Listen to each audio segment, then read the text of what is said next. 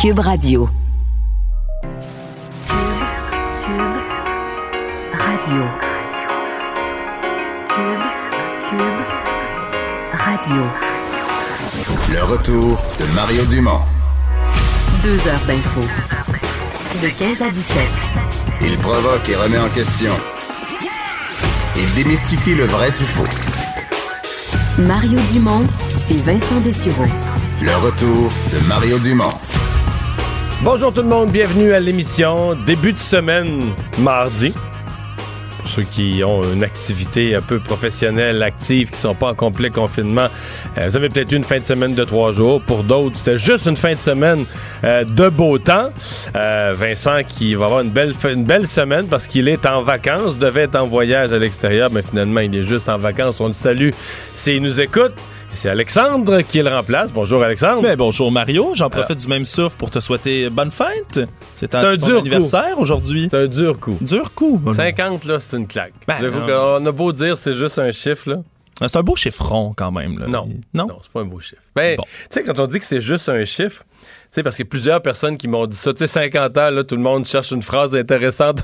on dirait, Oui, que, les, on dirait oui. que les gens plus jeunes aussi sont mal un peu. Ils disent, par il me semble que je le voyais plus jeune que ça, 50 ans. Mais non, mon point, c'est que les gens disent c'est juste un chiffre. Puis cette année, particulièrement, j'ai plusieurs amis qui ont dans la jeune 70 je sais pas si ça se dit, mais qui ont 70, 11, 12, puis étaient des gens euh, très actifs, euh, soit en affaires, ou soit dans le bénévolat, aider des- d'autres gens un peu plus vieux qu'eux-mêmes, puis tout ça, et qui ont été comme tous sciés, parce que du jour au lendemain, ils sont passés de... Ils se voyaient encore jeunes, à 71 ans, mettons, là. Ouais, mais la, la COVID. Mais là, c'est-à-dire qu'à un moment que- donné, ça t'a été assis devant leur télé, puis là, M. Legault, le premier ministre, leur donnait un peu les informations du jour. Puis là, il leur a dit, vous êtes vieux. De la façon suivante, les gens de 70 ans et plus, mais dorénavant, vous allez rester à la maison, puis c'est quelqu'un qui va aller faire votre épicerie. Puis là, je pense qu'il y en a que. Pour moi, il y en a qu'à 4 heures l'après-midi est encore. euh, un peu comme euh, quand ton équipe se fait faire un but en prolongation, là, tu sais, au septième match de la Coupe Stanley, là, puis toi, t'es sûr qu'ils vont gagner, puis tu sais, tu restes comme. Tu sais, la, la, la, la coupe est donnée, puis toi, t'as encore la mâchoire décrochée. Je pense qu'il y a des gens de 70 ans et plus qui sont restés de même à dire, OK, mais là, nous, euh, nous, hier, on aidait des gens, on faisait du bénévolat, on allait porter des repas à d'autres, Maintenant, euh, c'est on terminé. jouait au golf, au tennis, on faisait du ski, du vélo, n'importe quoi. Puis là, ben, faut demander à nos enfants de nous amener l'épicerie ou la faire à ce qu'on sort plus. Fait que je dis, ah, c'est juste un. Mon point, c'est que c'est juste un chiffre. Mais bah, ces maudits chiffres-là m'a donné. Ces maudits chiffres-là, ça devient réel, puis ça finit par avoir un impact. Euh, ben, parlons-en des points de presse de François Legault, parce qu'il y avait pas mal de choses euh, aujourd'hui. Mais surtout, en fait, je pense que ce qui va avoir retenu l'attention, c'est ce qu'il n'a pas annoncé officiellement, ce qu'il a annoncé qu'il allait annoncer. là, parce que, dans le fond, il nous a dit euh, Soyez à l'écoute de mes points de presse de la semaine. Il y a plusieurs grosses affaires qui s'en viennent. Ouais, entre autres, là, il a énuméré la réouverture ben, des salons de coiffure, des soins esthétiques, des rassemblements en général. Euh, Ben, ça, que dans les autres provinces, là, exemple, euh, je me souviens d'Alberta, à un moment donné, ils permettaient les rassemblements de 10 personnes, Oui. là, avec des, des distanciations, puis des normes, s'il y a des gens plus âgés qu'il faut faire attention, mais ils permettaient les rassemblements familiaux de 10 personnes. Ouais, alors peut-être que Est-ce qu'on pourrait avoir ça, ouais? Peut-être, peut-être. Les camps de jour aussi, on sait que la question s'est posée souvent. Est-ce qu'il va y avoir des camps de jour cet été? Moi-même, je connais beaucoup d'animateurs euh, en suspens en ce moment qui, qui attendent de voir. Euh, aussi Ce matin, je parlais au monsieur des camps de jour qui me disait que les camps, euh, pas, pas les camps de ville, là, mais les, les- les colonies de vacances où on Oui. couche et tout ça, que les normes sont sorties vendredi, ce qui devrait être respecté par la santé publique, puis plusieurs ont, dé- ont décidé carrément au saut de l'année 2020. là, c'est- Ah, c'est trop difficile on à peut, pas, on peut pas rentabiliser, on peut pas, les ratios de, de- de nombre de moniteurs que ça Ouais. prendrait, puis tout ça, on y arrive pas. Ben absolument. Moi, j'ai déjà- pour avoir été déjà animateur de camp de jour, moi, Ah oui? pendant longtemps. Oui, oui, oui. C'est quoi si- ton nom pas si loin d'animateur, c'est ça. secret? Je, vais le dire très, je vais le dire, j'étais Tortillas. C'était Ah, mon nom de bien. camp de jour. Maintenant, maintenant, on peut le dire, on peut le dire, mais euh, pour avoir été animateur de jour pendant longtemps, le ratio moniteur euh, enfant de camp est tellement important à maintenir. Puis là, on parle là, euh, en ce moment de, que De d'avoir 7 plutôt que 15. Ça veut dire que ça, te prend, ouais. ça veut dire que ça te prend deux fois plus de, de moniteurs pour le même. Pour un groupe de 15, ça te prend deux fois Ouais. plus de moniteurs. Ben, Est-ce que tu peux doubler le coût d'inscription aux parents? Franchement, je pense pas. Là. Je pense pas non plus. Puis à- rendu à ce moment-là, ça va être la distanciation entre moniteurs. Sais, surtout, tu l'as parlé parler des camps hors ville. Moi, c'était un camp de ville dans lequel je participais, donc c'est pas si pire si tu rentres chez toi le soir. Mais là, quand on parle d'une colonie de vacances, tu sais, souvent, les locaux sont déjà là, les, lits superposés sont déjà installés. Tu peux pas en installer une dizaine d'autres encore pour. Euh, ça risque d'être rendu c'est un autre problème. Tu crées, remplaces un problème par un autre. Mais tous les blocs sanitaires, tout ça, prendre sa douche, puis comment tu gères ça? Ben. C'est compliqué. Sport d'équipe aussi. Oui, euh, des annonces là-dessus ouais, des annonces qui vont suivre. Donc, euh, c'est des c'est ce Si on se résume, salon de coiffure et, soins personnels, esthétiques et autres, sport d'équipe, les rassemblements, camp de jour. les camps de jour. Rien sur les restaurants. Non. On n'a rien entendu encore. Je pense que ça, c'est plus difficile, sincèrement, là. Je pense que ça, c'est plus difficile. Donc, des points de presse. M. Legault il était, en était en réunion hier soir là-dessus. Euh, il pense pouvoir faire des annonces dans les prochains jours. On en comprend que c'est cette semaine, donc ce sera demain, jeudi, vendredi. Ou est-ce qu'il va peut-être répartir ça sur plus qu'une journée? D'ailleurs, d'ailleurs, il a continué à implorer les Québécois là, de respecter les consignes, que ça allait bien. Euh, puis il est allé, d'ailleurs, François Legault, on sait qu'il euh, fait souvent des petites métaphores sportives. On peut écouter la métaphore sportive euh, du jour de François Legault.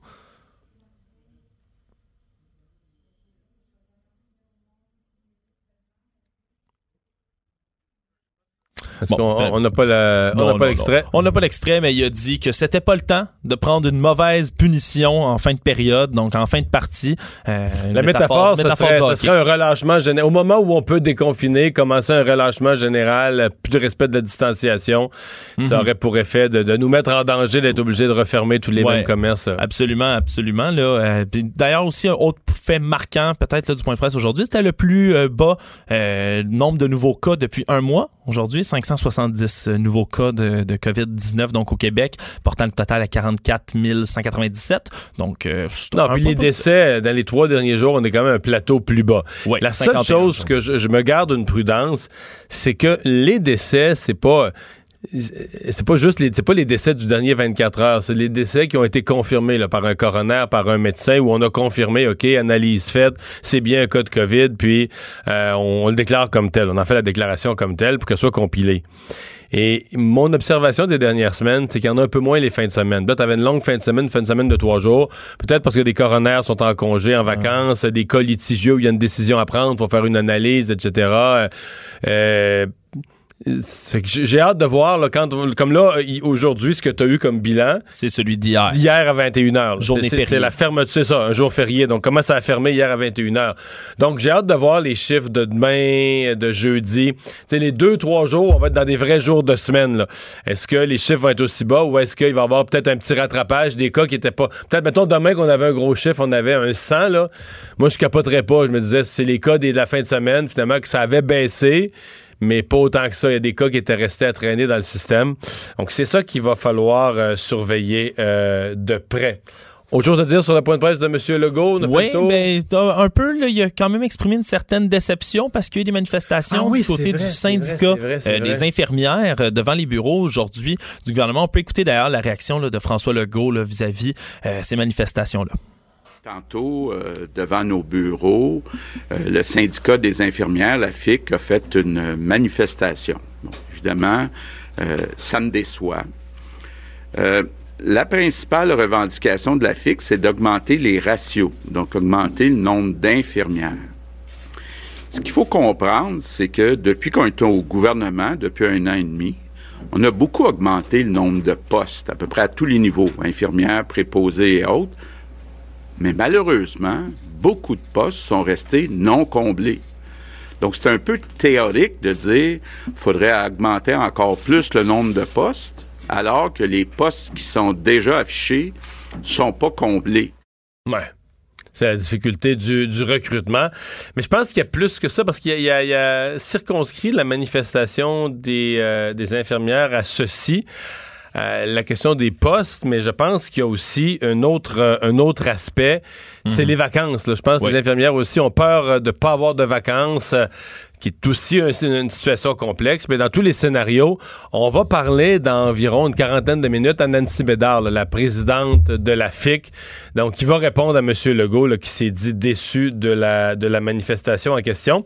on va aussi parler, parce qu'il y en a été question un peu au point de presse, les négociations, le 12% au préposé aux bénéficiaires. On va parler à Daniel Boyer de la FTQ. Il y a des signes qui laissent entendre que peut-être qu'on pourrait avoir une entente là, relativement à court terme euh, là-dessus.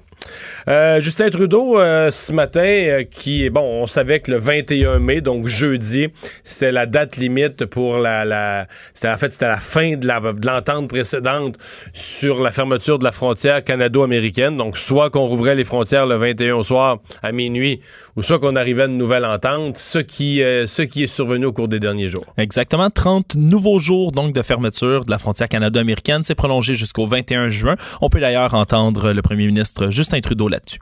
Matin, je peux vous confirmer que le Canada et les États-Unis se sont entendus pour prolonger d'encore 30 jours les mesures frontalières qui sont déjà en place.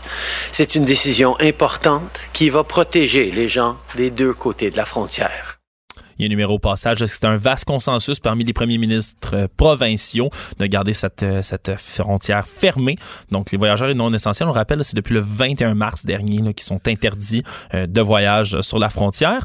Également, d'autres... Mais j'ai l'impression que la pression, là, parce que là, cette négociation, je sais pas qu'elle a été facile, mais elle a quand même l'air relativement bien passée. À mon avis, c'est la prochaine, où là, les Américains, l'économie va avoir repris, etc. Euh, D'après moi, c'est la prochaine négociation où la pression va être plus grande pour Oui. donc au 20. Par remarque que si le nombre de cas a beaucoup baissé des deux côtés de la frontière, peut-être qu'il y a certaines choses qui seront possibles. Mais euh, est-ce que, par exemple, est-ce que du tourisme sera possible d'ici la fête du travail, d'ici la, durant toute la période des vacances jusqu'à la fête du travail? les fameux corridors touristiques. Ouais, c'est imaginable que des Québécois aillent en Floride, que des Québécois aillent dans le Maine, que des Américains viennent à Québec euh, ou aux chutes Niagara ou je sais pas, ça me paraît difficile. J'ai l'impression que le tourisme va être surtout mais en Europe quand même ils font ça là, des, des espèces comme ce que tu dis des corridors donc des lieux spécifiques où on accepte de se pa- de laisser passer les touristes. Est-ce qu'on pourrait avoir ça entre le Canada et les États-Unis?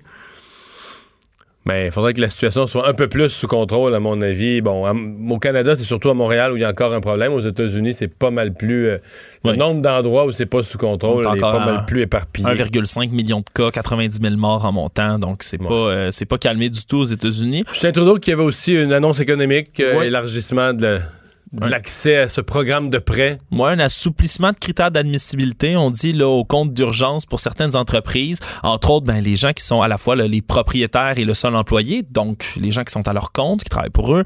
euh, Ouais, à leur compte, mais incorporé. Là. Oui, il y en a un certain nombre. Ils sont une entreprise, mais c'est eux l'entreprise. Ouais, un peu d'autres oubliés, si on veut, de l'aide euh, fédérale. Il y avait également ceux qui, qui ont des travailleurs contractuels. Puis on parle également de, des entreprises là, qui payent euh, avec des dividendes de l'entreprise. Donc sur- souvent des entreprises familiales qui payent avec des dividendes les employés. Donc eux aussi vont pouvoir aller chercher euh, cette aide-là. Euh, également d'autres questions que... Ouais, ben, en langage de baseball, M. Trudeau a eu quelques, euh, quelques fastballs. là. Oui, oui, rapidement. quelques balles quelques balles rapides ou quelques Les- balles courbes. Ouais, selon- papillon même, voire Ouais. même papillon parce que il est venu se faire mordre un peu là euh, par rapport entre autres au projet Keystone Excel. On sait que Joe Biden, qui est le, le- évidemment maintenant on dit plus candidat à l'investiture, mais plutôt presque le candidat démocrate pour les À prochaines élections ouais. à la présidence euh, des États-Unis, qui lui a parlé euh, de peut-être déchirer le projet Keystone Excel euh, s'il était élu. Justin Trudeau s'est fait questionner là-dessus. On peut écouter sa réponse là, par rapport aux questions des journalistes. Deux ans avant d'être élu premier ministre, je suis allé à Washington pour parler aux démocrates de l'importance d'assurer que l'énergie canadienne continue à accéder aux États-Unis. Euh, Je vais, je travailler avec euh, quel que soit euh, le gouvernement au, euh, à la fin des élections américaines euh, pour euh, les rappeler à quel point le Canada est une source fiable et sûre d'énergie dont ils ont besoin. Alors, c'est certain, lui, oui, il a déjà parlé aux démocrates, oui, il tient beaucoup à, au projet. Là, on sait, ça fait longtemps que c'est dans, c'est dans les tubes, mais là, euh, c'est le problème, là, c'est avec le prix du pétrole qui remonte timidement, mais peut-être pas assez. Euh, c'est un pétrole aussi, le pétrole de l'Alberta, entre autres, là, entre autres, c'est un pétrole qui est plus lourd, qui est plus difficile à raffiner. Est-ce qu'il va devenir que- l'allié de Donald Trump, M. Trudeau? Peut-être. Peut-être, peut-être, c'est une question. autre, autre petite, autre euh, balle courbe, comme tu l'as dit, peut-être, euh, c'est qu'une une pétition qui circule en ce moment là, par rapport au fait que le Canada serait pas digne de siéger euh, sur le Conseil de sécurité de l'ONU. On sait que le pays convoite en ce moment un siège temporaire sur le Conseil de sécurité. D'ailleurs, Justin Trudeau qui est en voyage au début, lorsque la crise a commencé à éclater, mm-hmm. qui est en voyage un peu partout là, pour, pour faire campagne, si on veut, pour ce siège-là, s'est fait poser d'autres questions là-dessus réponse vague. Euh, bref, reste à voir si cette pétition-là va lever.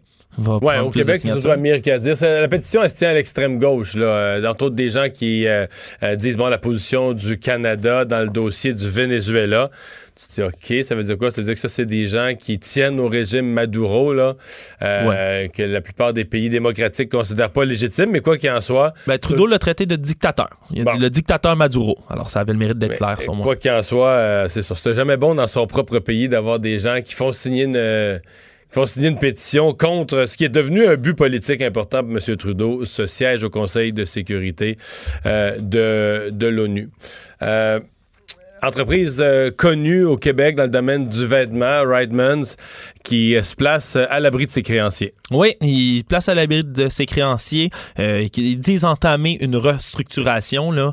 Euh, donc, on ne sait pas si ça va arriver à terme, s'ils vont réussir à passer au travers de la crise. Mais euh, c'est des, des, vêtements, des, plutôt des détaillants de vêtements spécialisés dans les vêtements pour femmes là, qui comptent 6800 employés quand même. Eux, sont, leurs pignons sur rue, à mon avis, sont largement dans les centres commerciaux. Oui. Ça, ça va être un problème tout à l'heure. Les commerces vont être ouverts. Déjà, bon, on se demande est-ce que les commerces vont tous être rentables avec toutes les mesures de.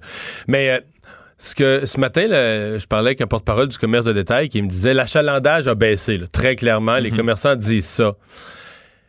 Les ventes aussi, mais pas autant.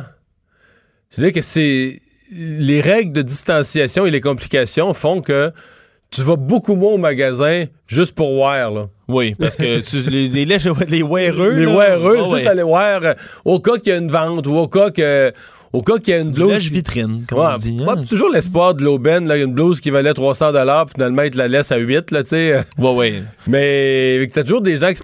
Donc là, les gens qui se présentent dans les magasins, à moins de vraiment pas trouver ce qu'ils cherchent, les gens qui se présentent dans les magasins sont là pour acheter, là, sont beaucoup plus... Euh, c'est beaucoup mm. plus fonctionnel de dire, regarde, j'ai besoin de quelque chose, je m'en viens, puis je l'achète.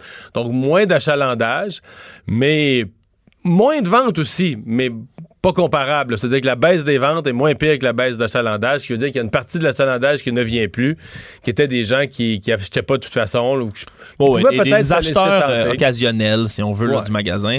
C'est certain que c'est plus difficile, donc ils sont à l'abri de leurs créanciers pour l'instant. Mais tu vois, euh, tu parles de Reitman, euh, il y avait dans Forbes, c'est la semaine passée, une analyse ça vaut ce que ça vaut d'un économiste, mais quand même quelqu'un qui, a regardé les grandes tendances depuis longtemps. Et lui disait il y a trois types de commerce qui passent pas à travers.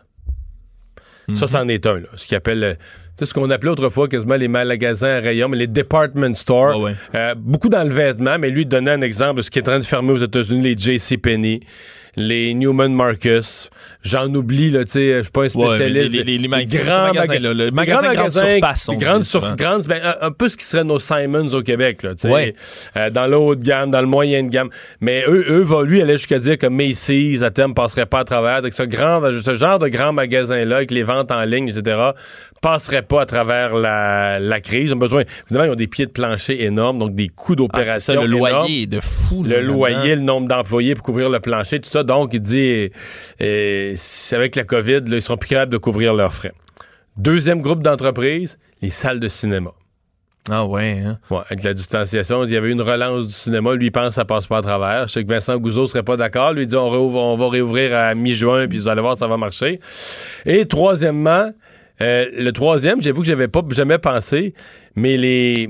Je sais pas c'est quoi en français, les espaces communs, les espaces partagés de travail, ah, les, common workplace. Ouais, les, espaces. Euh, mais là où des travailleurs autonomes ou des petites entreprises louent de l'espace de bureau, mais regroupés. Là, tu peux partager l'imprimante, tu peux partager du matériel. Pourtant, c'était récent comme initiative, ça. on, en parlait comme le futur euh, du, du, bureau. Oui, mais là, pense-y on partait de l'idée que, tu sais, d'aller dans un endroit en commun, plutôt que d'être tout seul à travailler chez vous, c'est plus pratique. Plutôt de t'acheter une imprimante, tu te connectes sur une grosse imprimante dans ce bureau-là. Un seul Wi-Fi, le choc des idées avec tes collègues au bureau. Mais là, tout à coup, oups, distanciation, faut plus toucher même piton d'ascenseur, faut avoir un masque, euh, du trouble, du trouble, du trouble, en veux-tu, en voilà. Même les gens qui travaillent dans des grandes entreprises travaillent de chez eux. Fait que le travailleur autonome, là, l'incitatif à dire, ben là, je paye plus de loyer, je payerai plus ce loyer-là, je vais travailler de chez nous, là, tu sais. Donc, c'est euh, comme un modèle qui a perdu son sens et donc, selon, euh, selon cet expert de Forbes, euh, va disparaître. Alex, la FTQ qui propose donc des hausses de 12% pour les préposés aux bénéficiaires. Oui, absolument. Donc, c'est certain qu'on on en parlait là, tout à l'heure. C'est dans les tubes depuis un, depuis un petit bout, les négociations qui ont l'air d'être sur le bord d'aboutir. C'est certain que ça tombe bien cette journée euh, du préposé aux bénéficiaires aujourd'hui. Alors, euh, c'est des annonces qui, euh, qui tombent à pic, on pourrait dire. On va en parler dans quelques instants avec le président de la FTQ à 15h. On va parler à Daniel Boyer pour voir si cette négociation a des chances d'aboutir à court terme. Peut-être qu'elle va avoir abouti à 3h moins 5 puis va nous l'annoncer en direct. En attendant, on va parler d'une initiative. C'est la Société des alcools du Québec qui vient en aide aux banques, aux banques alimentaires du Québec si vous faites livrer à domicile. Pour vous dire, c'est mon cas. Moi, je faisais livrer à la succursale. Mais là, la succursale, c'est compliqué, puis il y a toutes sortes de procédures. Fait que moi, je suis rendu paresseux. Je fais livrer à. De toute façon, une caisse, c'est jamais perdu. Non, non, je pense pas. Ça, hein, ça, vieillit bien euh, comme produit. Fait que euh, les frais de livraison qui sont désormais remis aux banques alimentaires, Catherine Dagenet est la présidente et chef de la direction de la SAQ. Bonjour, Madame Dagenet. Bonjour, Monsieur Dumont. Racontez-nous un peu cette initiative. Ben écoutez, c'est c'est pas nouveau que la, la SAQ euh, est associée avec BAQ. En fait, c'est notre onzième année euh, avec BAQ euh, parce que on a toujours dit qu'avant de bien boire, il faut surtout bien manger. Alors, cette année, plus que jamais, là, on a au mois de mars, bon, ça a été la folie furieuse dans nos succursales. Puis, quand les gens ont fait leur provision, là. Oui, les gens faisaient leur provision. C'était Noël euh, une deuxième fois, mais euh, parce qu'on pensait faire notre provision pour tout le temps du confinement, mais le 12 avril, on n'en avait plus. Euh, oui, exactement. Ben alors, alors on, a dit il faut venir en, aide aux, aux banques alimentaires. On a remis un million de dollars au mois de mars.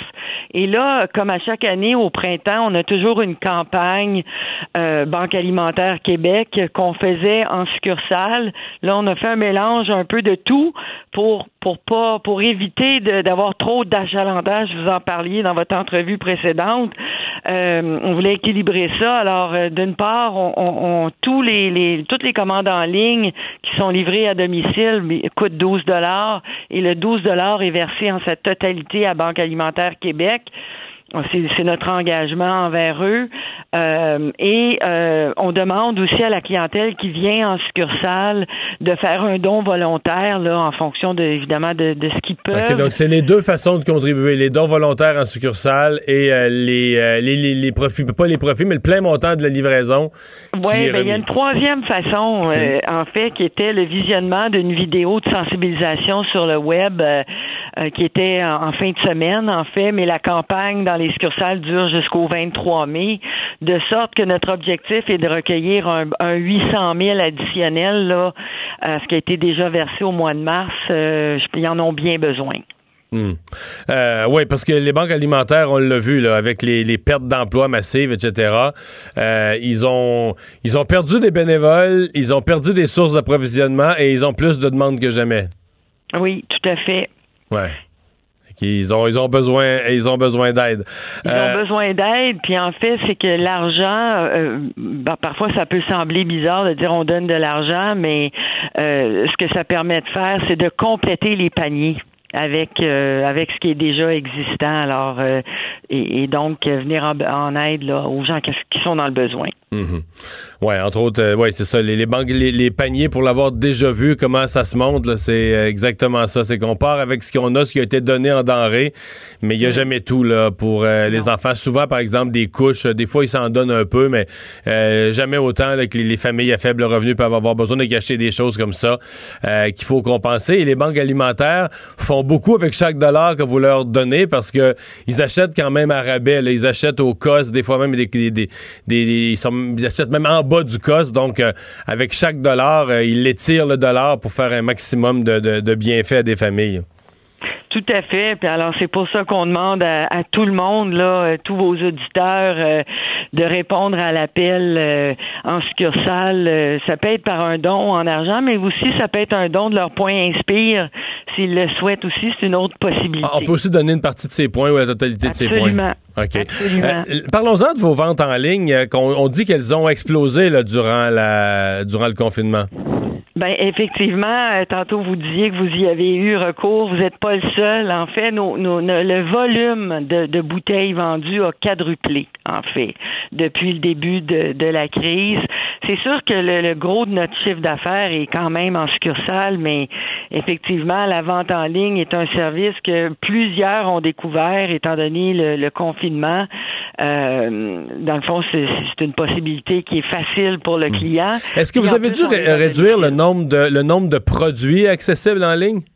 En fait, effectivement, compte tenu de la popularité de SAQ.com, on a dû euh, euh, on, a dû mettre plus de quantité des mêmes produits plutôt que d'avoir plus de choix. Alors, euh, on, est passé de quelques 4000 produits là à autour de quelques 600 produits. Là, ça augmente à toutes les semaines parce qu'on se réorganise en fonction de- de- des apprentissages qu'on fait, mais on a une belle offre de plus de 600 produits qui inclut euh, presque la totalité des produits du Québec.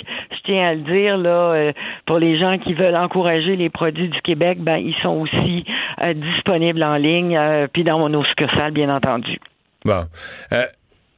Vos ventes là, des mois de mars, avril, même mai jusqu'à maintenant, je sais pas s'il y a des choses compilées, mais les ventes semaine après semaine sont en hausse. Là.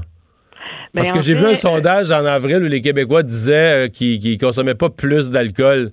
Puis euh, peut-être que les- pas les ventes au restaurant, par exemple, peut-être que c'est compensé par les pertes de ventes au restaurant, mais les ventes aux particuliers sont en hausse, c'est sûr. Oui, les ventes aux particuliers sont, sont en hausse, euh, que ce soit dans nos succursales ou dans les épiceries également.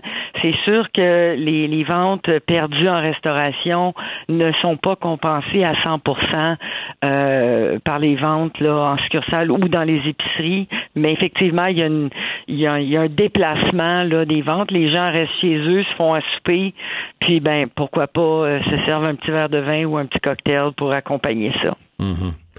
Êtes-vous inquiète? euh, parce que quand même, les restaurateurs, euh, les, les, les, les, gens qui ont des bars, euh, les, petits bars à vin qui sont de plus en plus à la mode, etc., euh, c'est des sont vos clients. euh, Êtes-vous inquiète de ce qui, ce qui les attend? En tout cas, quand on leur parle, j'en ai eu plusieurs fois en entrevue, ils se bataillent puis ils veulent survivre, mais ils ont peur là, pour leur avenir. Ben écoute, je, je les comprends et, et on se parle euh, régulièrement avec euh, l'association des restaurateurs notamment. Euh, L'équipe, on, on travaille avec ces gens-là. Ce sont nos clients et euh, dans le fond, tout ce qu'on peut faire pour les aider, là, je pense aux, aux, aux clients restaurateurs qui avaient des stocks euh, achetés, par exemple pour le Grand Prix, pour donner l'exemple. Mais donc tous les stocks achetés dans la dernière année qui ont voulu retourner chez nous parce qu'ils étaient pris avec des inventaires qui qui pouvaient pas vendre, ben effectivement, on les a, on reprend les Ah, stocks. vous avez on- tout repris, ah ouais? Oui, absolument. Tous les restaurateurs ou, ou bars là, qui voulaient le faire.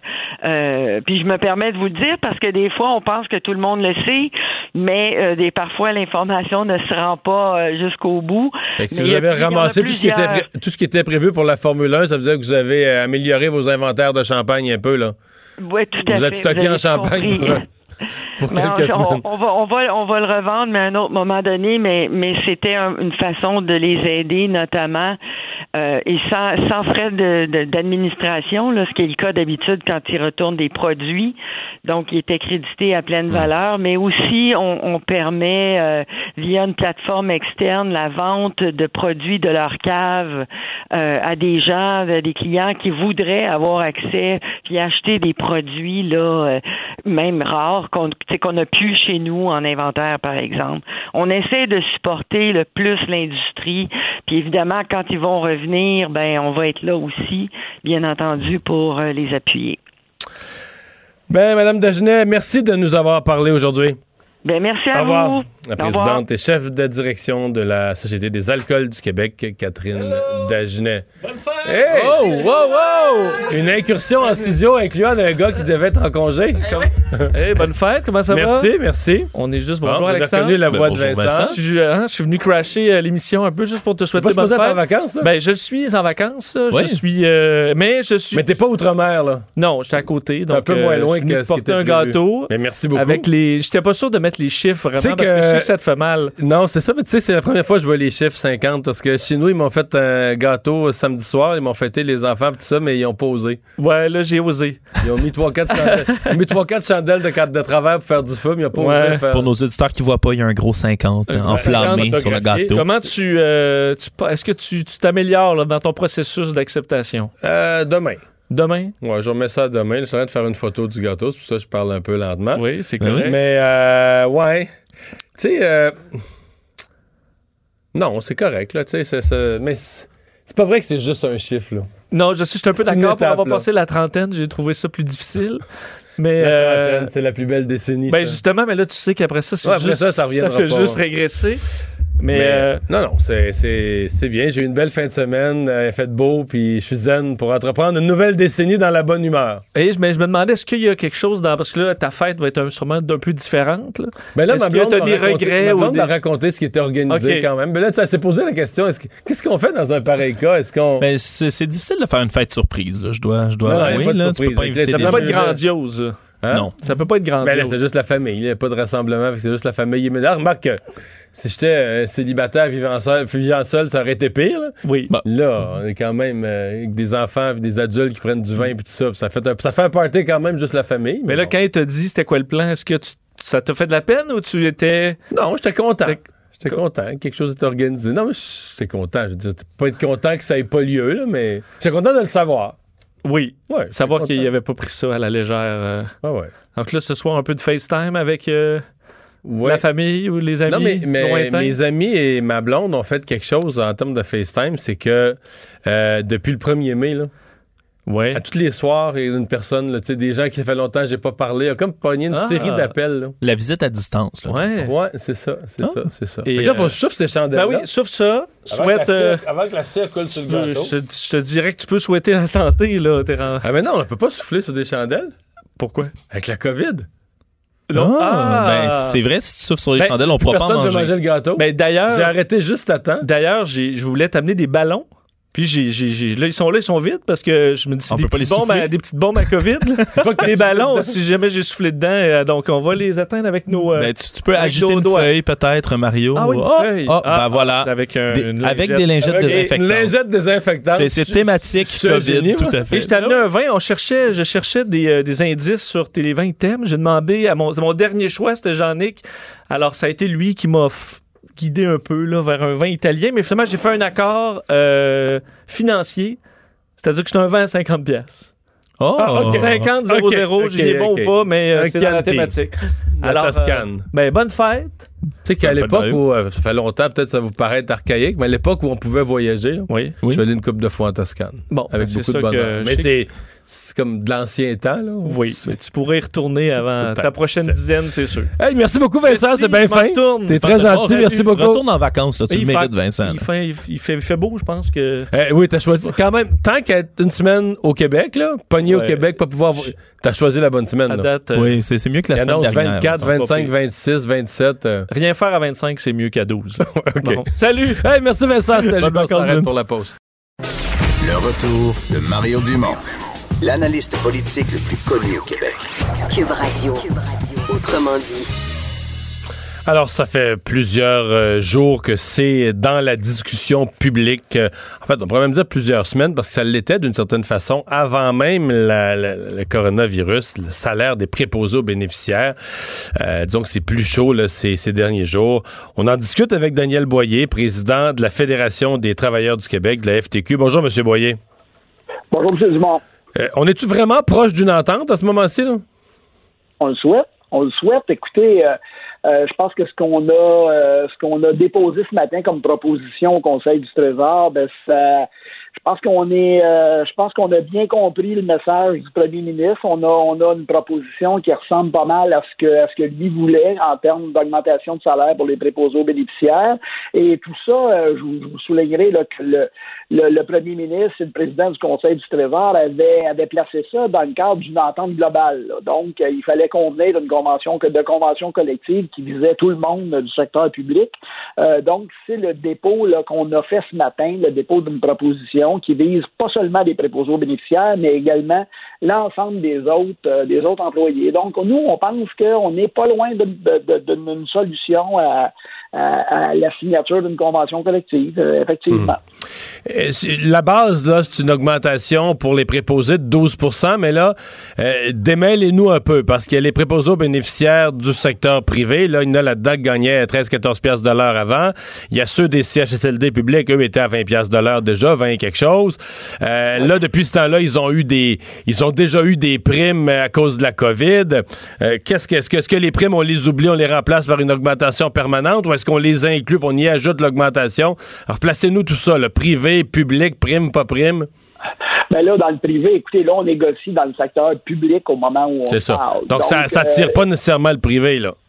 Non, mais euh, vous savez, vous savez que nos syndicats ont déposé, ont fait une demande de- d'application d'un décret de convention collective dans le secteur privé visant l'ensemble des résidences pour personnes âgées, des CHSLD privés, euh, pour euh, en ce qui a trait à l'ensemble du personnel, pas juste les préposés aux bénéficiaires. Donc, euh, et aujourd'hui, on est dans, dans le public. Écoutez, on souhaite les primes, elles sont là temporaires. Hein. C'est des primes temporaires dans le but de pallier à la situation actuelle de pandémie. Euh, je pense qu'elles étaient, elles, étaient nécessaires. Nous, ce qu'on souhaite, puis c'est le même leveux du premier ministre, c'est d'intégrer ça de façon permanente au salaire. Donc, c'est, ce qu'on a déposé ce matin. Donc, euh, des hausses sur trois ans de 12% Ben non, écoutez, les hausses, les hausses de, les hausses, ce qu'on a déposé ce matin, c'est des hausses de 2% par année pour les trois prochaines années. Euh, les préposés aux bénéficiaires, eux, bénéficieraient là, ou à peu près là, de, de 12% d'augmentation. On atteindrait le 25 de l'heure. Là. à la fin des Euh, trois ans. à la fin, euh, même, même avant ça, là, avant ça. Euh, et je vous dirais que notre souci également, puisque ça a été placé dans le cadre d'une entente globale, c'est qu'on veut aussi améliorer la rémunération des plus bas salariés, parce qu'il y a un problème d'attraction et de rétention. C'est pas juste un problème d'attraction et de ré- rétention de préposés aux bénéficiaires, là. C'est un problème d'attraction et de rétention de l'ensemble de la main-d'œuvre euh, dans notre fonction publique, santé, éducation et fonction publique. Donc, il faut absolument hausser les plus bas salariés, hausser les salaires des plus bas salariés. Euh, Puis nous, la proposition qu'on a faite ce matin, c'est tous ceux qui sont au rangement 1 à 11 euh, dans, dans la structure salariale, ben, eux auraient des augmentations euh, supérieures à la troisième année de la convention collective, ce qui amènerait de meilleurs salaires et euh, réglerait une partie de la rétention et de la- de l'attraction pour ces types d'emplois-là. Et les préposés aux bénéficiaires sont dans ça, bien évidemment. là. Mhm. Donc, euh, potentiellement, on pourrait avoir un déblocage cette semaine. Vous semblez optimiste, vous semblez quand même de bonne humeur, là. Ben, bien sûr que je suis de bonne humeur. je suis toujours de bonne humeur. Non, mais, Ah, je sais pas. Ah oui, oui, je suis pas mal toujours de bonne humeur. OK. Euh, écoutez, nous, nous, on le souhaite. D'ailleurs, euh, le, le Conseil du Trésor est censé nous revenir. On nous disait qu'on nous reviendrait, euh, qu'on nous reviendrait cette semaine. Euh, écoutez, je sais que les autres organisations syndicales sont aussi sont aussi aux tables de négociation dans le courant de la semaine. Donc, j'imagine qu'il y a un exercice de coordination de tout ça de la part du Conseil du Trésor. Mais nous, on a véritablement une proposition là qui, qui, qui, qui est en harmonie avec ce que veut le Premier ministre, avec ce que veut le président du Conseil du Trésor, et on pense que c'est une proposition qui satisferait aussi euh, l'ensemble de nos membres, pas juste les préposés aux bénéficiaires, donc l'ensemble de nos membres. Mhm. Ouais. Euh, l'en- L'ensemble de vos membres, quand même, qui. euh, comment je dirais ça? Il y, a- il y a eu, dans le cadre de cette crise, une espèce de prise de conscience, parce que dans vos membres, euh, il y en a qui ont travaillé très, très fort, entre autres dans le secteur de la santé, euh, dans d'autres services d'urgence, etc. Euh, il y en a qui ont travaillé à domicile, il y en a qui ont travaillé moins fort parce qu'ils pouvaient plus faire leur travail parce que c'était interdit de se rassembler, peu importe. Mais ce que j'allais dire, c'est que le, point commun à tous les employés du secteur public, c'est qu'ils ont gardé leur revenu. Là. Il y a personne dans le secteur public qui a perdu son revenu. Euh, c'est comme c'est ce genre de crise-là qui fait prendre conscience aux gens de la valeur de la sécurité d'emploi. Ben, écoutez, oui, ça fait, mais moi, je vous dirais que ça fait, ça fait, ça fait prendre conscience aux gens de la valeur de ces emplois-là aussi. On peut bien se dire, écoutez, ben oui, on gardait le revenu, ce monde-là, mais on avait besoin de ce monde-là aussi, autant en santé, autant dans nos services de garde, autant dans notre fonction publique. Les fonctionnaires qui ont continué à travailler, c'est parce qu'on en avait besoin. Les fonctionnaires au fédéral qui ont géré les prestations, le, les, les prestations canadiennes d'urgence, la subvention salariale, l'ensemble des programmes, tant fédéraux que provinciaux qui ont été mis en place. Ça prend toujours bien du monde pour les gérer, ça ne se gère pas tout seul. Donc, on avait besoin de l'ensemble de, de, de, de, cette force-là pour passer au travail de la crise. Une chance qu'ils sont là. Ben oui, on les paye. Ben oui, on a une sécurité d'emploi. Mais pourquoi? Parce qu'on a besoin de ce monde-là. Hmm. Il y a des gens qui trouvent euh, sur le, le, les, milliers, il y a des gens qui ont été en quarantaine, qui ont vraiment eu la COVID ou qui ont été en danger de l'avoir, qui ont été en quarantaine, mais euh, sur les 11 000 là, qui étaient plus dans le système de santé, j'entends les commentaires des gens du secteur privé, puis il y en a qui disent, dans le secteur public, c'est trop facile. Tu sais, l'expression caler malade, d'un matin, euh, tu as des journées de, des journées d'accumuler, des journées de maladie d'accumuler, puis à un moment donné, tu es dans une période, même si on a grandement besoin de toi, tu es dans une période où tu as des inquiétudes, ou peu importe, puis euh, t'appelles puis tu rentres pas. Il y a des gens qui disent, dans le secteur public, c'est bien trop facile. C'est bien trop facile de ne pas rentrer. Ben, écoutez, c'est trop facile de ne pas rentrer. Écoutez, il en, il en, manquait 11 000. 11 000 sur deux, dans santé, là, 11 000 sur 275 000 travailleurs. Le chiffre paraît gros, 11 000, là. Mais 11 000 sur 275 000, là, c'est pas énorme, là. C'est pas énorme. Puis, d'autant plus qu'il y en avait au moins la moitié de ce monde-là qui était malade. Il y en avait une autre, euh, il y en avait une autre bonne gang qui était en isolement. Euh, écoutez, les gens font pas exprès pour pas aller travailler. Puis, écoutez, je vous le dis, il y en a qui avaient peur aussi. Il y en a qui avaient peur, puis pas peur nécessairement juste pour eux, peur de ramener ça à la maison, à leur conjoint, mmh. leur conjoint, leurs enfants. Ben oui, ils avaient peur. Donc, il faut les sensibiliser. Puis je pense que là, on nous dit que, on nous dit, le premier ministre nous dit qu'il y a du monde qui revient au travail. Ben tant mieux. Du monde qui était malade, puis qui sont revenus, puis qui sont en santé, puis qui vont, qui vont travailler. Tant mieux, tant mieux, tant mieux. Ben, Daniel Boyer, merci de nous avoir parlé. Merci, M. Au revoir. Le président de la FTQ. On fait une pause. Anaïs est là avec la culture au retour. Mario Dumont. Il s'intéresse aux vraies préoccupations des Québécois. La santé, la politique, l'économie. Le retour de Mario Dumont. La politique, autrement dit.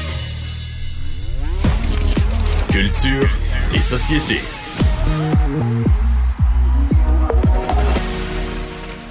Bonjour Anaïs. Hey, bonjour. Hello. Bonjour. Quelle belle semaine, Mario, pour ton anniversaire. Est-ce que Ben c'est le oui. festival des 50 ans? Ouais, c'est des, des, des festivités entourant mes festivités. 50 ans qui vont toutes avoir lieu à l'extérieur sur la terrasse parce qu'il fait beau. Ben, c'est une chance. Imagine-toi, le 50 ans, il pleut, t'es pris en là, au moins non, parce gros que le début soleil. mai, ça n'avait pas été terrible jusqu'à maintenant. non, là, exactement. Tu le mérites. Deux nouvelles émissions. Deux nouvelles émissions. Geneviève Ogleman qui est de retour avec une émission de cuisine. Elle qu'on a suivie pendant six euh, eh saisons, en fait, à Cuisine Futée. Et là, il s'agit de l'émission Sa- Qui sera présentée sur ici.tv en 2020-2021. Évidemment, là, en télévision, c'est assez difficile de donner des dates. On apprenait d'ailleurs aujourd'hui que la saison euh, automnale pour euh, la ici.tv commencera le 14 septembre. Donc, c'est quand même déjà On repoussé est, on est tous un peu curieux de savoir qu'est-ce qu'il va y avoir à TV en 2020-2021. Bon, on se pose à, tous les, à question. tous les postes. Est-ce qu'il va y avoir quelque chose?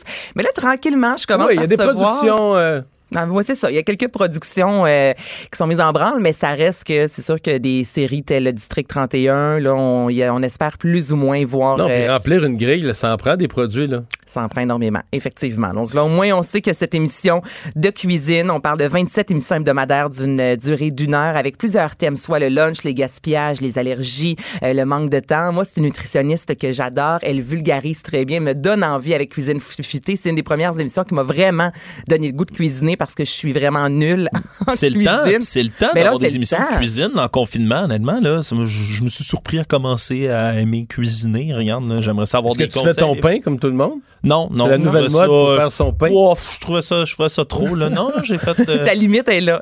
La limite est là, ouais, c'est ça. limite est là. Ouais. Autre nouvelle émission, cette fois-ci, c'est euh, à Z Télé, l'automne prochain. Évidemment, il n'y a pas de date encore. Et rien de mieux que l'animatrice pour présenter ce que c'est. Voici Christine Morancy et l'émission Corde Raide. C'est quoi Corderet? En gros, c'est on reçoit trois humoristes qui viennent faire un numéro inédit sur un sujet qui peut être glissant. Comme par exemple euh, les végétariens, les baby boomers, les policiers, les noirs, les lesbiennes, les gros. Très glissant, c'est un gros quand ça sue. Hein? Mais c'est aussi présenté devant trois juges invités qui sont intimement liés par le sujet. Après avoir testé des blagues, l'humoriste est invité à venir faire une table ronde où on discute avec les juges invités à savoir euh, est-ce que l'humoriste s'est auto-censuré? Est-ce que euh, il a eu peur que cette blague-là passe pas? Ou au contraire, est-ce qu'il aurait pu aller plus loin?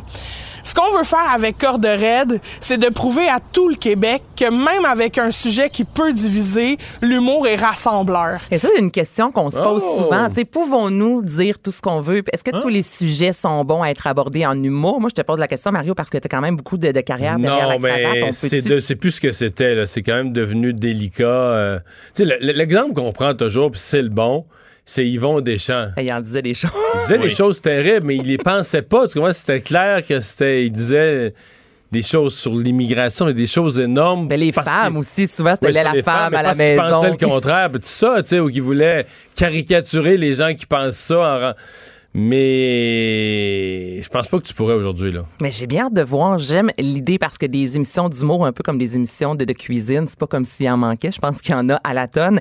Mais là, vraiment, de, de, de se poser la question, pou- pouvons-nous euh, dire tout ce que l'on désire avec des gens, justement, qui sont euh, obèses devant nous et qui nous disent ça, ça passe, Ça, ça ça, va ça passe juges. pas. Oui, c'est exactement. c'est comme des juges invités, Des là, juges invités Oh. à chaque épisode qui euh, font partie, là, que le sujet vraiment le parle d'eux. Donc, si on parle de personnes, exemple, homosexuelles ou de la communauté LGBT, ben là, les trois juges seront de la communauté LGBT et ils vont dire, moi, ça, ça passe, ça, ça passe pas, tu pourrais aller plus loin. Donc, je trouve ça quand même intéressant. On pousse la réflexion plus loin que quelques humoristes autour de la table qui n'ont peut-être pas vécu telle situation. Alors, j'ai bien hâte de voir ça à Z cet automne.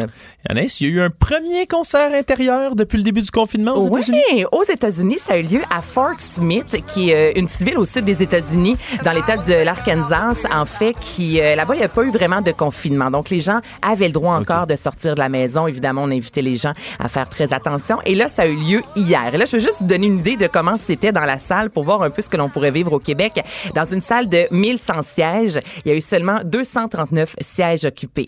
Tous les gens devaient être âgés de 10 ans et plus et porter un masque, sinon on te donnait ou on te vendait un masque. On prenait la température corporelle de chaque euh, spectateur qui entrait dans la Donc, salle. 239 sur 1100 places, Sur 1100 dont on a pris la température et qui portent un masque. et qui portent un masque. Et là, c'est pas terminé. Pour aller aux toilettes, on a fermé plusieurs urinoirs, plusieurs lavabos pour s'assurer qu'il y a un strict minimum, là, pour que les gens, exemple, si c'est deux dans la salle de bain, ben, il y a pas trois lavabos disponibles. Donc, on a vraiment ouvert vraiment une petite quantité de lavabos, d'urinoirs, de toilettes pour les gens. Ce n'est pas terminé. Ensuite, tous, tous, tous les endroits susceptibles d'être euh, touchés par les gens, et il y en a énormément dans une salle, étaient désinfectés. Donc, le parfum Purel 2020, là, devait sentir fort dans la salle et au sol, il y avait des flèches pour diriger les gens pour être sûr un peu comme dans les épiceries que euh, quand tu t'entames ton chemin là tu tu reviens pas en arrière, c'est tout des sens uniques.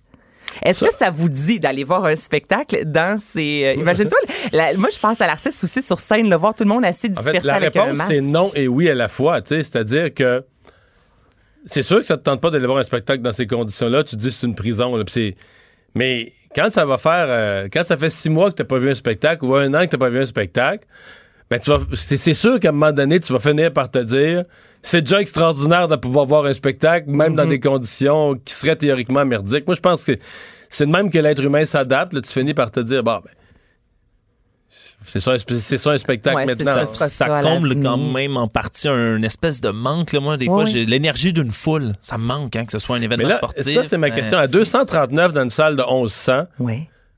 ben, généralement, il n'y a pas d'atmosphère. Ben, puis on voit pas le visage. Moi, c'est surtout ça. Tu sais, on peut tous sourire des yeux, là, on s'entend, mais en général, moi, je pense surtout à l'artiste. Pour les gens assis dans la salle, je vois Ils pas. gardent leur pas masque, problème. long. Pas Tu juste gardes le ton masque. là. Non, tu gardes. Donc là, la personne qui est sur scène, là, tu vois 230 personnes devant toi. Tu vois 240 masques masque. dans sa Tu sais, face. Tu vois pas les gens sourire, tu vois pas les gens chanter tes chansons. Mis à part, oui, on peut taper des mains, mais moi, c'est vraiment plus pour l'artiste. Je pense que pour les gens dans la salle, que c'est plus difficile parce que là, il me semble, le contact, tu sais, t'es seul sur scène. Puis, est-ce que vous avez du plaisir ou non, c'est plus difficile. Euh, Puis il n'y a, plus de- y a plus de parterre non plus, là, j'imagine. Là, t'as peu de, de Ben, juste il en disait avant. vraiment là. que les gens étaient séparés. Si on y a l'exemple ensemble, Mario, on a un banc de, qui nous sépare, mais s'il était capable de nous asseoir plus loin dans la salle pour vraiment distancer les petites gangs, là, pour s'assurer que personne soit en contact. Eh boy. Hey, hey, puis ça sent le purel puis les lignes partant. Ah ouais, c'est quelque chose.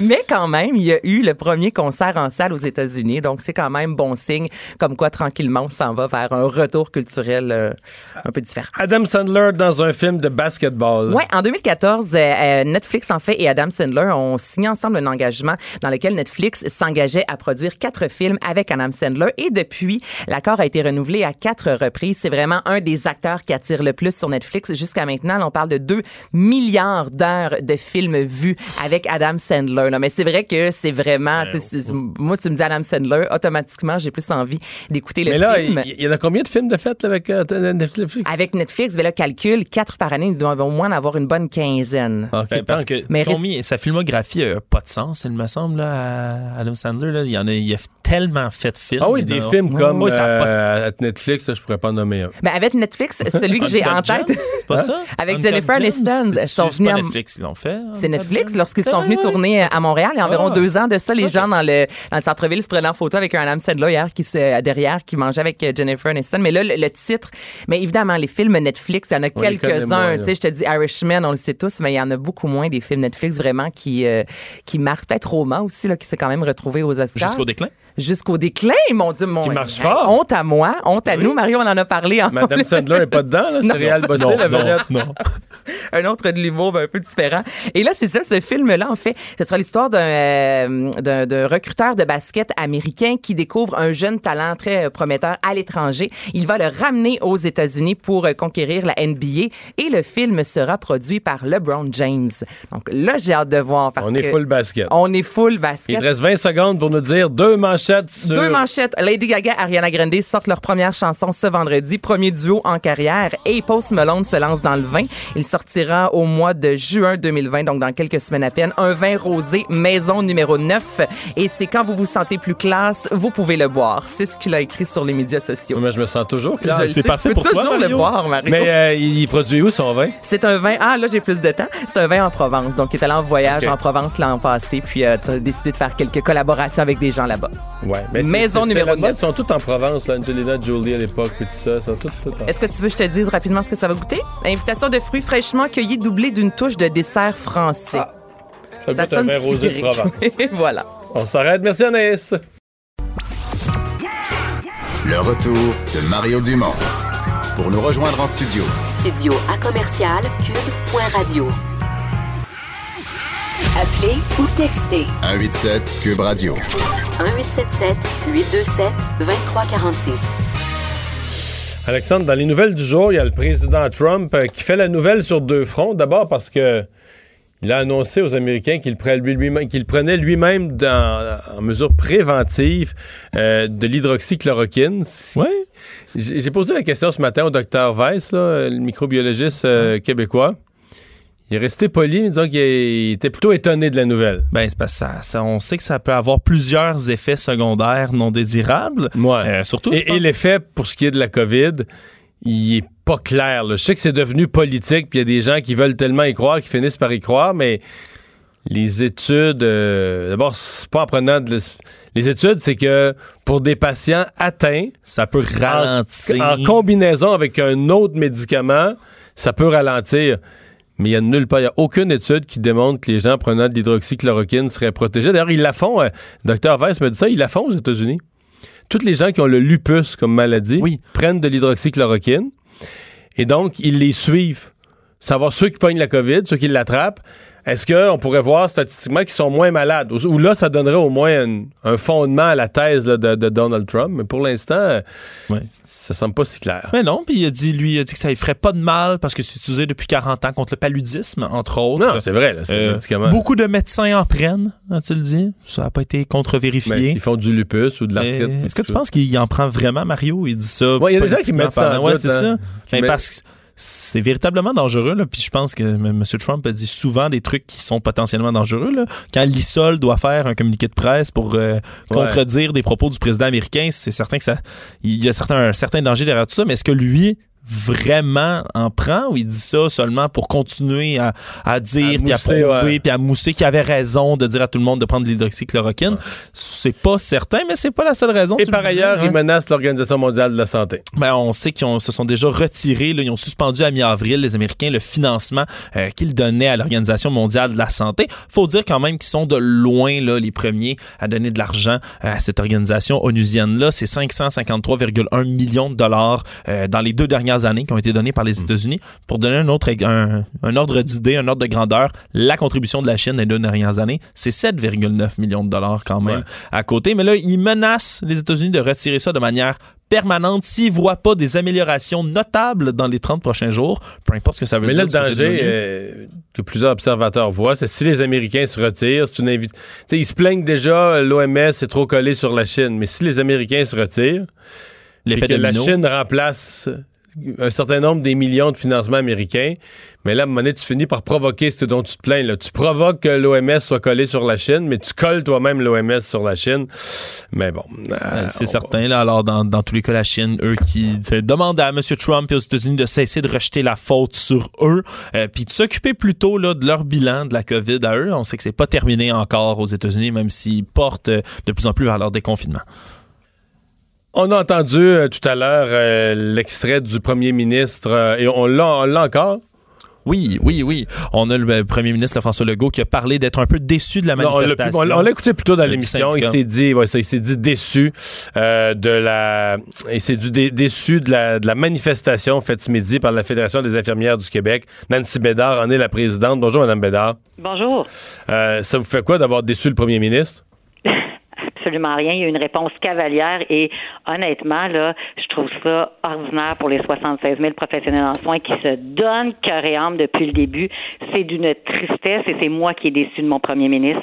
S'il a déçu les 76 000 professionnels en soins puis bien des gens de la population aujourd'hui, quelle réponse cavalière de sa part. Mais qu'est-ce qu'il voulait dire par une réponse cavalière? Parce qu'essentiellement, ce qu'il a dit, pour le résumer, c'est que euh, vous manifestiez pour un meilleur ratio d'infirmières, euh, mais il dit le ratio, ça donne rien de parler de De toute façon, on a ouvert un paquet de postes et il n'y a personne qui applique. Donc, même si on ouvrait plus de postes, dans mesure où les derniers sont restés, sont restés vacants, ça change plus rien nous ne manifestions pas pour ça. On n'a jamais parlé de ratio.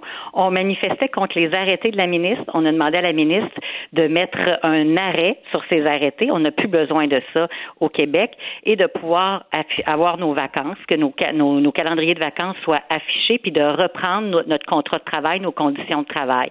Sachant bien qu'à Montréal, il pourrait y avoir des ententes particulières. C'est ça qu'on a demandé ce matin. Et une heure plus tard, il démontre juste qu'il nous écoute pas. Il s'en va sur complètement d'autres choses, des ratios. Jamais, jamais. C'était pas ça la manif. Mais pas du tout. Mais pas du tout. Alors, c'est d'une tristesse. Alors, ça démontre qu'il nous écoute pas. Je ne comprends pas ce qui s'est passé cet après-midi. Et c'est vraiment cavalier d'avoir hmm. euh, fait cette réponse-là. Honnêtement, on est là. S'il veut parler de la négo, on peut en parler. Là encore là, c'est comme on le dit depuis le début il y a vraiment une différence entre ce que le premier ministre dit et ce que l'appareil fait. On l'a eu dans le réseau de la santé, on l'a eu avec la pandémie, et là, avec la négo, il parle de ratio, il parle d'afficher des postes puis que les postes doivent être attractifs. On a eu environ six six heures de rencontres officielles en 50 jours de négo où on a déposé des demandes pour avoir des postes attractifs, des postes de qualité. Il sait qu'on peut négocier si on veut tout ce qui est en lien avec la surcharge de travail, les ratios. Ce qu'on nous a dit, c'est c'est pas le temps de négocier ça.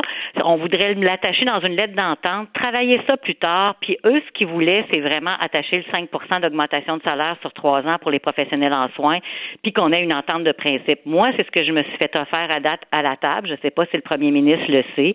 Mais voyons, euh, c'est pas comme ça qu'on va régler les problèmes. Le statu quo peut plus continuer. Donc vraiment deux éléments totalement différents. C'est le PM qui amène la négo sur la place publique. Hmm. Nous, on n'est pas là du tout. On n'a même pas rien à amener sur la place publique. Alors voilà. Mais on va, parler de votre sujet de manifestation qui était euh, la prise de vacances.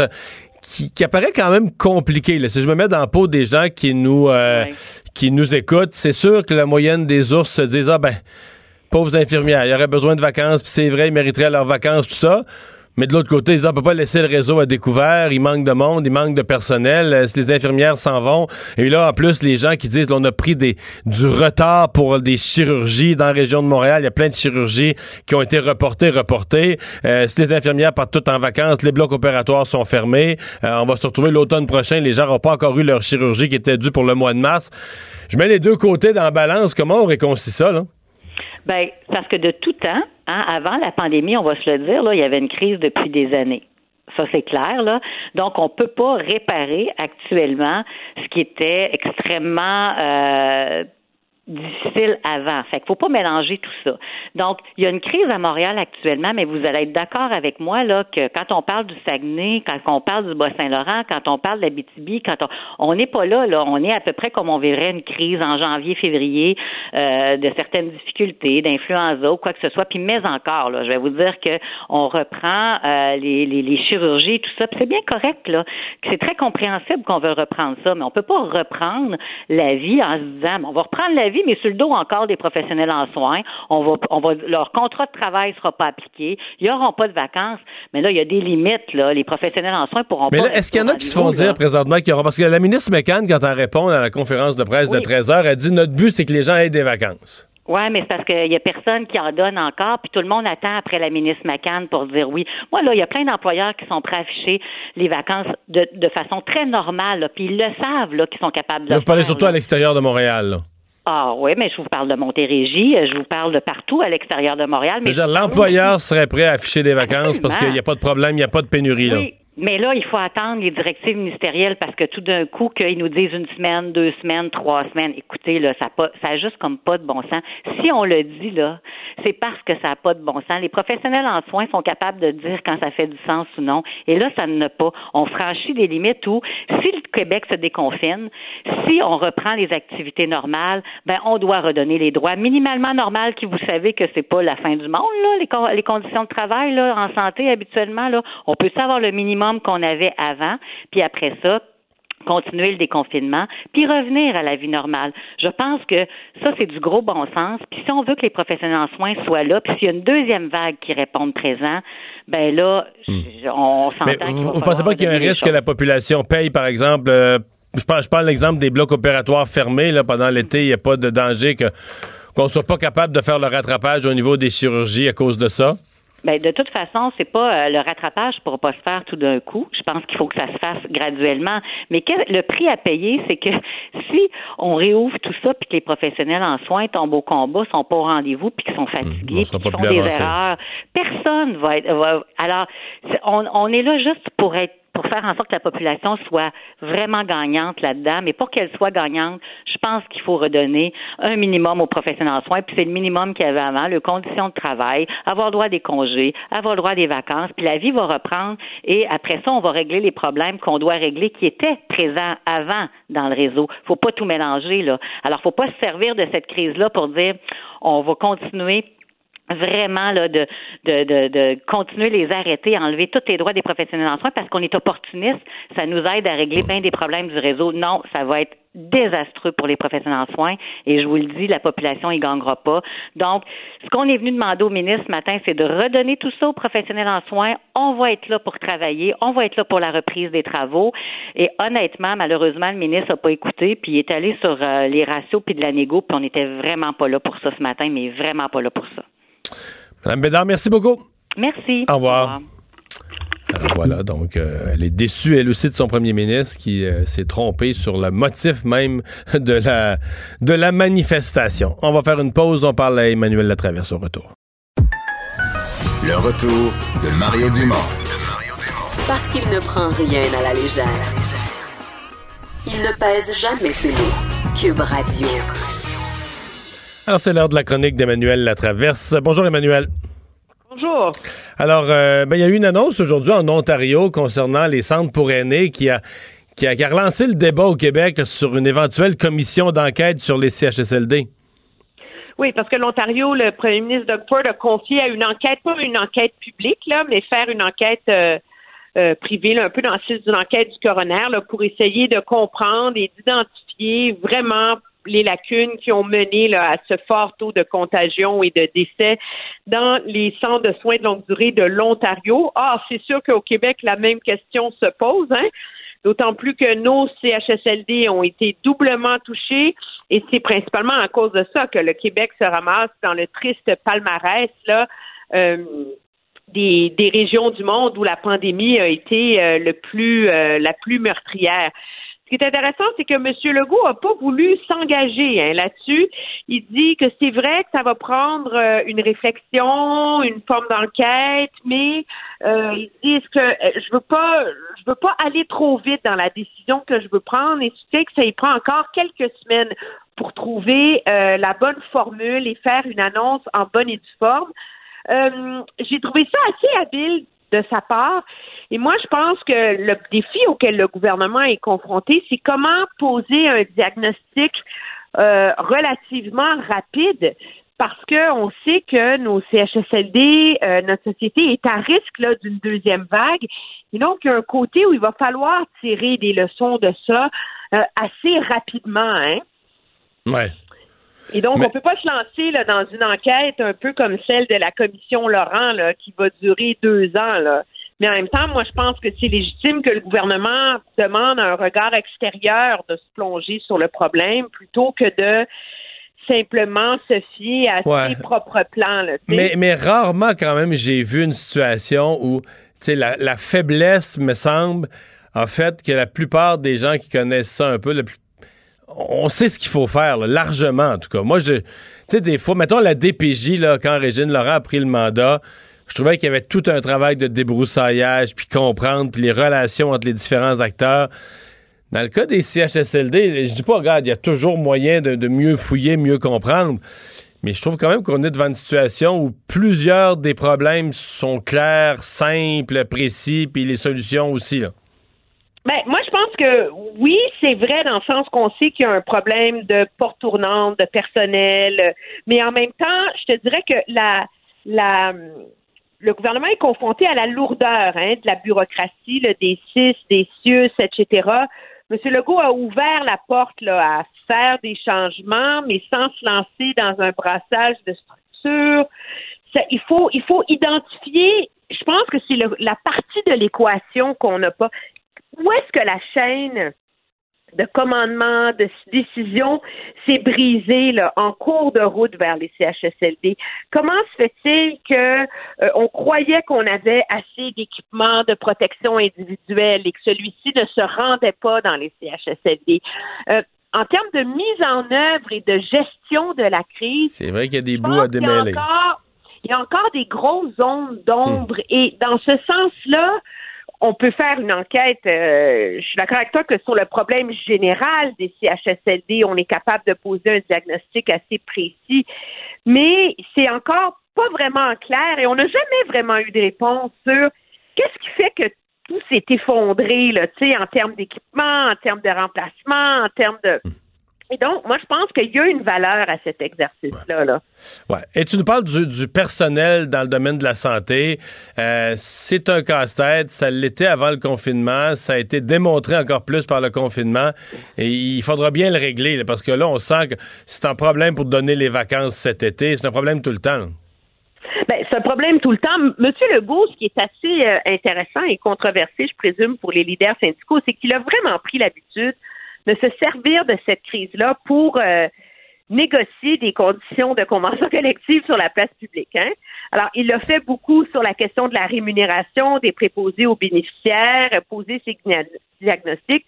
Lui pose le diagnostic sur lequel je pense tout le monde s'entend un peu à l'effet que euh, le problème du travail à temps partiel est, fondamental dans la, la, propagation de la contagion. Ces préposés qui vont de, de, de résidence en résidence, mais au-delà de dire on affiche des postes, les gens les veulent pas, euh, il faut régler ce problème-là et c'est pas nécessairement en continuant à afficher le même genre de conditions de travail, le même genre d'horaire, la même, tu sais, c'est pas en faisant les choses c'est pas en faisant les choses comme avant que la situation va, va s'améliorer. Là. Et une des réalités, c'est que la raison pour laquelle les gens ne veulent pas les postes à temps plein, c'est parce qu'ils veulent pas être obligés de faire du temps supplémentaire obligatoire. Là. Ouais, Il c'est faut ça. aussi il faut il faut l'avouer. Donc c'est c'est comme tout revoir là, l'organisation euh, du, du travail dans ces centres de soins là qui est important aussi. Ouais, il reste du pain sur la planche, euh, même dans l'après-COVID. Hey, merci beaucoup, Emmanuel. Ça me fait Au revoir. plaisir. Au revoir. Et on va tout de suite aller parler à Jean-Charles et les sports. Salut, Jean-Charles. Allô, Mario? Oui, alors euh, tu nous en parlais des différentes hypothèses là, sur la reprise du hockey, mais là, on a l'impression qu'on est, euh, qu'on est proche, qu'on est quasiment à l'heure des, des décisions et des annonces. Ben, au moins une annonce, en tout cas, qui pourrait être faite par les autorités de la Ligue nationale euh, cette semaine. Euh, évidemment, tout le monde s'attend à ce que ce fameux communiqué porte sur le protocole de reprise des activités, Mario. Mais il, pourrait bien s'agir aussi d'une annonce concernant le repêchage amateur qui est à venir cette année. Les équipes qui ont besoin de trois semaines de préparation à peu près avant de tenir la séance de sélection. Tu te rappelles qu'il y a eu ce scénario un peu loufoque de tenir le repêchage dans le premier week-end de juin. C'est de plus en plus improbable, évidemment. Ça a rencontré beaucoup d'adversité de la part de la presque totalité des 31 directeurs généraux actifs et au moins le tiers des gouverneurs, des propriétaires qui ont dit ça n'a pas de maudit bon temps, bon sens cette histoire-là. Là, les dates des 19 et 20 juin pourraient être plausibles à ce moment-ci pour la tenue du repêchage, mais il faudra voir également parce que certains disent faisons les séries éliminatoires. Si le projet est sérieux, allons de l'avant. Et c'est pas grave de faire le repêchage après le processus des séries éliminatoires, donc quelque part à l'automne. Alors, on est passé de devancer le repêchage au début du mois de juin à peut-être le tenir plus tard que jamais, alors que les saisons juniors pourraient être recommencées en principe. Bon. Euh, là, dans les scénarios, euh, il y a la Floride, il y a Las Vegas. Je parle d'un d'un lieu là, pour. Euh, c'est quoi le scénario? Est-ce que tout le hockey se jouerait dans le même État, dans la même ville, ou est-ce que finalement on pourrait l'éparpiller à 3-4 places, un peu au Canada, un peu à Las Vegas, un peu en Floride, un peu ailleurs? paraît que le Canada est pas trop trop dans les schémas. OK. paraît que la Ligue nationale vise de sortir la coupe du coffre à Las Vegas. paraît qu'elle De toute veut façon, c'est un sport, c'est un sport américain, le hockey? Ben oui, tout à fait, Mario, absolument. C'est connu depuis 100 ans, ça, que c'est un sport américain. On est chanceux, on est chanceux qu'ils nous ont laissé au Canada avoir au moins quelques équipes dans leur ligue, là, mais c'est un sport américain. Là. Surtout dans le désert, Ben, surtout dans le sud. Là. Tant qu'on va contribuer à hauteur de plus de 40% des revenus, je pense qu'on va avoir droit à 22,5% de l'effectif. Mais ça, c'est une autre histoire. Alors, il y a un déséquilibre là en partant. Mais, euh, mais effectivement, il y aurait deux villes américaines, dont Las Vegas, qui seraient euh, actuellement dans le schéma pour une reprise des activités. Une reprise pour un tournoi de la Coupe Stanley à 24 équipes. Je le répète. Pourquoi?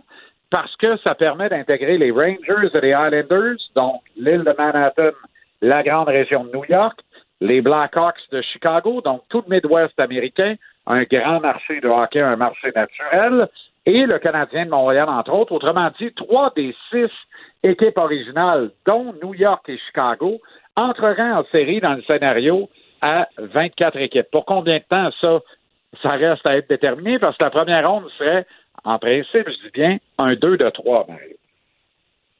Auquel participerait le Canadien? auquel participerait le Canadien. Et si rien ne change, Montréal affronterait Crosby, Malkin, Le Temps et le reste des Pingouins dans un 2 de 3. Ouais, mais tu sais pas ce qui peut arriver, hein? Un 2 de 3, là. euh, Price est en feu euh, un soir et demi, puis c'est fait, là. Effectivement. Moi, je suis confiant. Effectivement. J'ai jamais Ah oui? été aussi confiant. C'est pas vrai? Ben moi, je suis confiant de le regarder en maillot de bain et en debout. OK. Mais ça pourrait-tu être à... Les scénarios, là, qu'on pourrait jouer des matchs à différentes heures de la journée, l'après-midi, le soir, pour faire plus de matchs, ça, c'est- c'est encore dans le décor, là. T'as pas le choix. T'as pas le choix parce que là, 24 équipes, euh, puis il faut que ça sorte. Alors, on va essayer de trouver des heures intelligentes. Je pense pas qu'on va jouer à 8 heures le matin. Mais on va essayer de vendre le concept de, de, prendre le, le, le, le déjeuner, comme disent les Français, donc de dîner, comme on dit chez nous, en regardant un match, de prendre l'apéro en en regardant un autre, de souper en en regardant un autre, puis de finir mon soir en regardant un quatrième. Parlant de finir, notre émission est finie. Hey, merci beaucoup, Jean-Charles. OK, Mario. Salut, à demain. Au retour de la pause, on est avec Paul Larocque et l'équipe de LCN. Cette émission est maintenant disponible en podcast. Rendez-vous dans la section balado de l'application ou du site cube.radio pour une écoute sur mesure en tout temps. Cube Radio, autrement dit. Et maintenant, autrement écouté.